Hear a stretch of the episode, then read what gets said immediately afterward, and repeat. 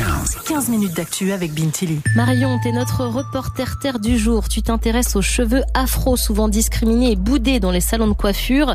Peu de coiffeurs savent bien s'en occuper, la faute souvent à un manque de formation, ce qui est une sacrée violence pour les clientes aux cheveux frisés ou crépus. Je sais de quoi je parle.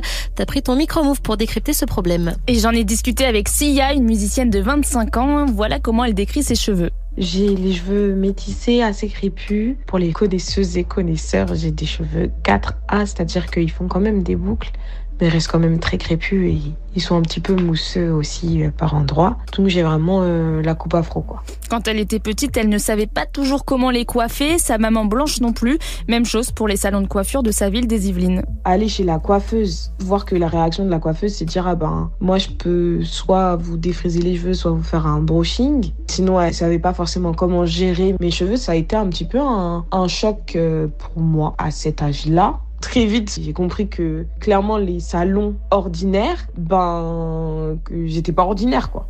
Marion Porcia, il y a un vrai souci en France. Des coiffeurs qui ne savent pas coiffer tous les types de cheveux, c'est quasiment du racisme ordinaire intériorisé dans les mentalités. Se rendre compte que t'es pas un citoyen, une citoyenne euh, normale comme les autres et que du coup tu dois prendre certaines précautions parce que je sais que si je rentre dans un salon de coiffure sans m'être renseigné sur le fait qu'ils puissent gérer les cheveux afro, ben je sais qu'ils ne sauront pas le faire en fait. Il y a beaucoup de trucs qui font que c'est plus difficile d'être une personne de couleur en France pour euh, maintes et maintes raisons qu'on va pas énoncer, mais plus difficile de se faire coiffer.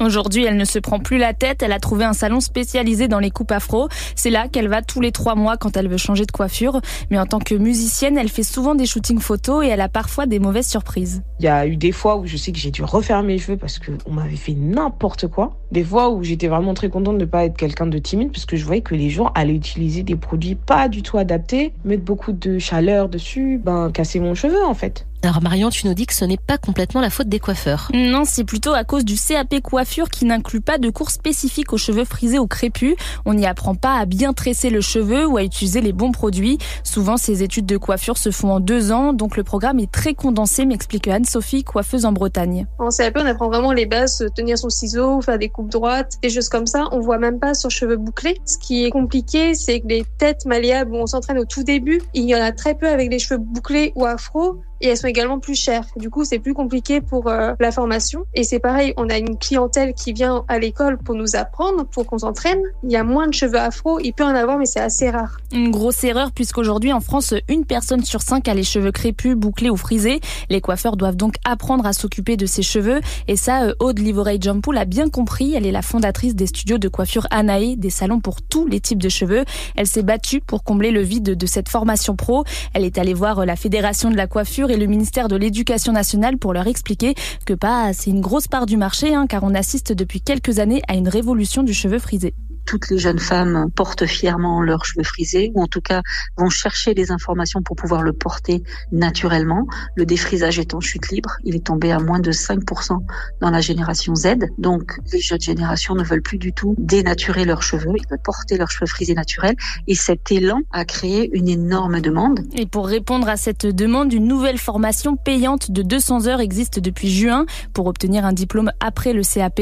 On y apprend des techniques pour cheveux bouclés, frisés et crépus, des techniques de coloration, de coiffage, de lissage. À terme, Aude aimerait que tous les jeunes coiffeurs en bénéficient. Le but, c'est vraiment que tout le monde puisse entrer dans n'importe quel salon avec n'importe quel type de cheveux. Merci beaucoup euh, Marion pour ce reportage et sur le sujet, je vous conseille le podcast de Move Capillotracté créé par Jeanne Enzouba. Elle analyse la société sous un angle capillaire et décrypte les stéréotypes sur les blondes, les roux et le retour de la coupe, de la coupe mulet. C'est sur move.fr.